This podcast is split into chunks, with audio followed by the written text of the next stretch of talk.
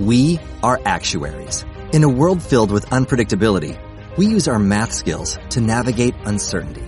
Actuaries make a difference in people's lives across industries and the world. Actuaries have the freedom to work anywhere, and according to US News and World Report, we're the 25th top paying career. Make an impact as a fact seeker and a truth teller. Use your math skills for good as an actuary. The world needs you.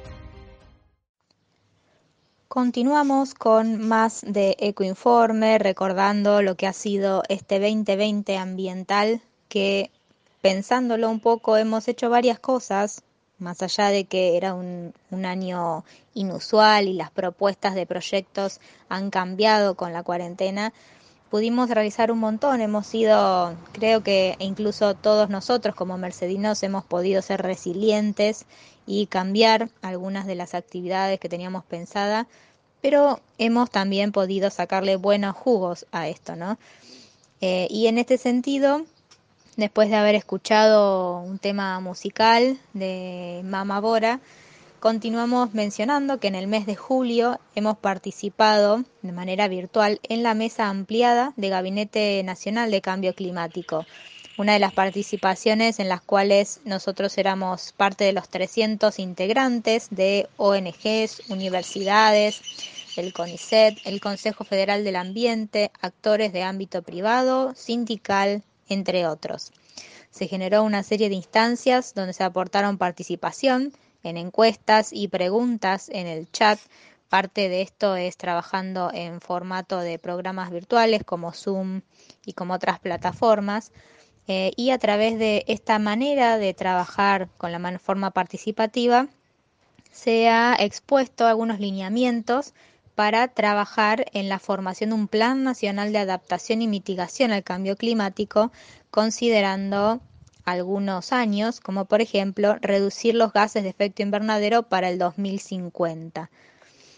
Eh, así que en este sentido hemos estado participando, esto está en YouTube, lo pueden encontrar en el Ministerio de Ambiente y Desarrollo Sostenible, en su página web y también en nuestro blog, que también lo hemos compartido para, para que ustedes puedan escucharlo y verlo. Y si no me equivoco, este mes también va a estar la segunda mesa de cambio climático, segunda mesa participativa, en el que también van a poder estar presentes en el vivo en YouTube.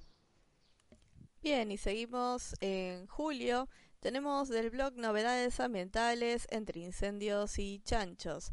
Habíamos acercado enlaces del sitio web donde se tratan las dos temáticas mencionadas en el título. La situación de los continuos incendios intencionales en la zona del delta del Paraná y la futura inversión china en Argentina para crear granjas industriales que exporten carne de cerdo. Tenemos eh, con respecto a la situación de los continuos incendios en la zona del Delta del Paraná, eh, una nota del sitio noticias.unsam.edu.ar que dice que en lo que va del año se detectaron mediante datos satelitales más de 3.700 potenciales focos del incendio en el Delta del Paraná como otros conflictos ambientales y políticos, las quemas indiscriminadas de pastizales y sin planificación dejan expuesta la falta de una discusión colectiva sobre los criterios del uso del territorio. Esto eh, lo ha escrito Patricia Candus, Natalia Morandeira y Priscila Minotti, que son investigadores del Instituto de Investigación e Ingeniería Ambiental de la UNSAM, que analizan la problemática. La nota continúa en ese sitio donde les mencioné hace un rato. Teníamos eh, otra información del sitio que hay detrás de los incendios en el delta del Paraná, del eh, sitio la izquierda eh, diario.com, también incendios en el delta del Paraná de la Universidad Nacional del Litoral.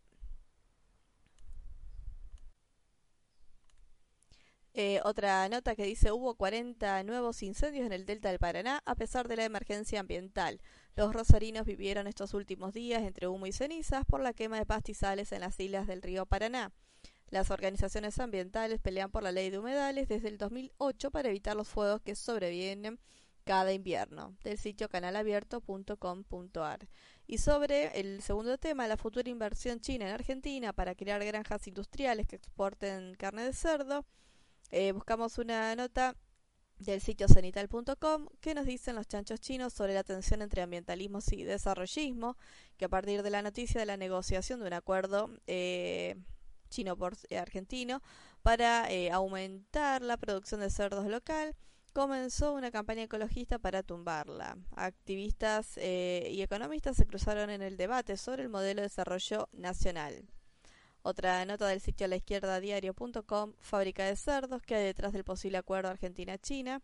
El gobierno argentino anunció un acuerdo comercial próximo a firmarse con China para producir en nuestro país 9 millones de toneladas de carne de cerdo de forma industrial para exportar a ese país. Intereses y peligros en juego.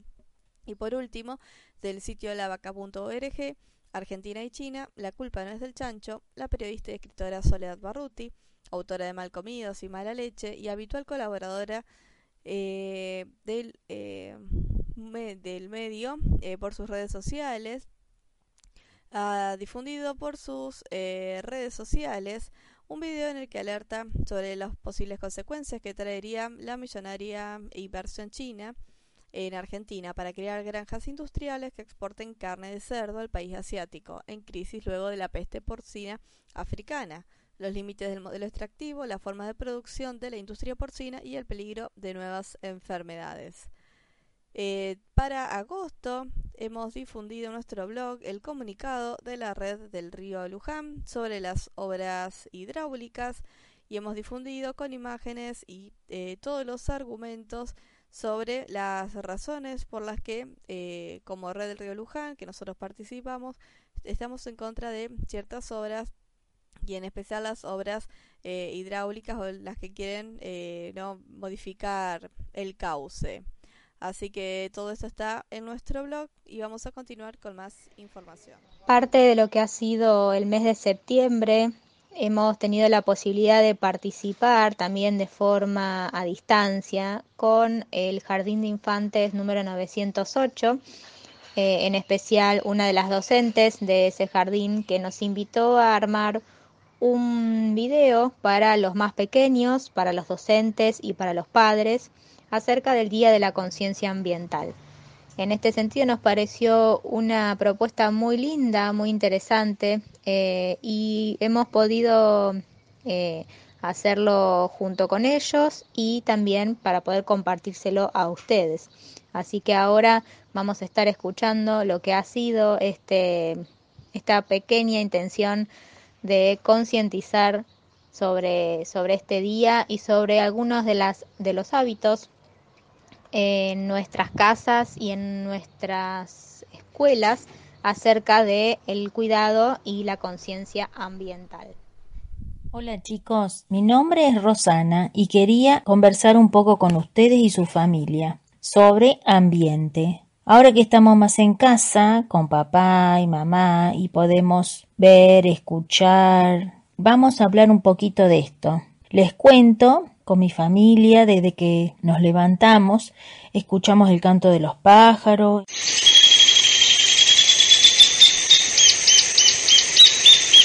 Y muchos más ruidos de la calle.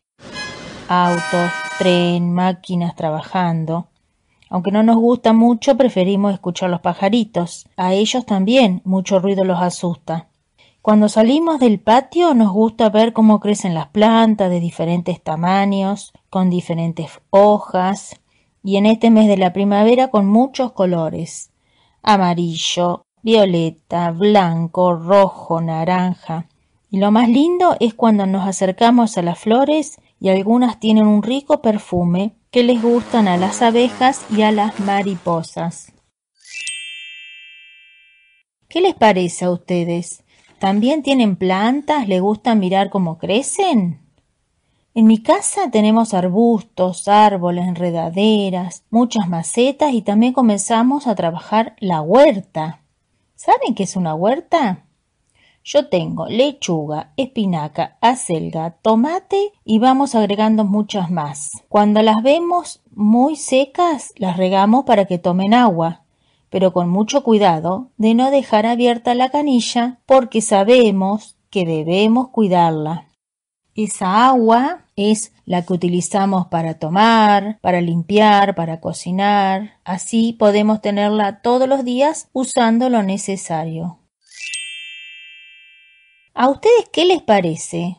¿Le parece importante cuidar el agua? Nosotros limpiamos la fruta y las verduras que traemos de la casa para sacarle bichitos y también para comer más sano. Y con las cáscaras o pedazos de fruta y verdura, ¿saben lo que hacemos? Hacemos un pozo en la tierra, las dejamos ahí, las tapamos con hojas y ramas secas y un poco más de tierra. ¿Saben cómo se llama esto? Compost. Y con el tiempo se transforma en una tierra rica en vitaminas, en nutrientes, que las usamos en la huerta y en las macetas. Todo esto lo hacemos porque de esta manera cuidamos el ambiente. Y cuando compramos y usamos leche, yerba, fideo, cajas, botellas, las separamos limpias y secas y las llevamos a las personas que lo reutilizan y reciclan. No nos gusta ver estas cosas tiradas en la calle o zanjas, que se forman basurales.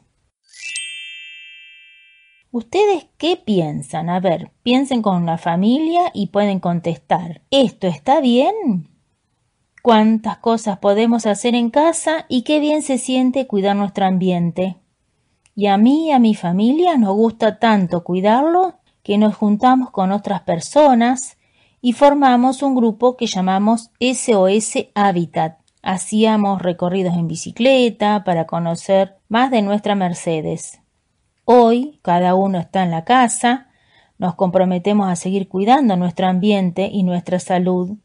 Y espero que se encuentren bien, les mando saludos y será hasta la próxima. Chau chicos. Otro integrante de la asociación que también ha participado en este año ha sido Hernán Borrajo, quien ha estado recorriendo parte de, la ciudad, del partido y eh, ha generado una nota que lo pueden también encontrar en nuestro blog que la titulamos Algo huele mal.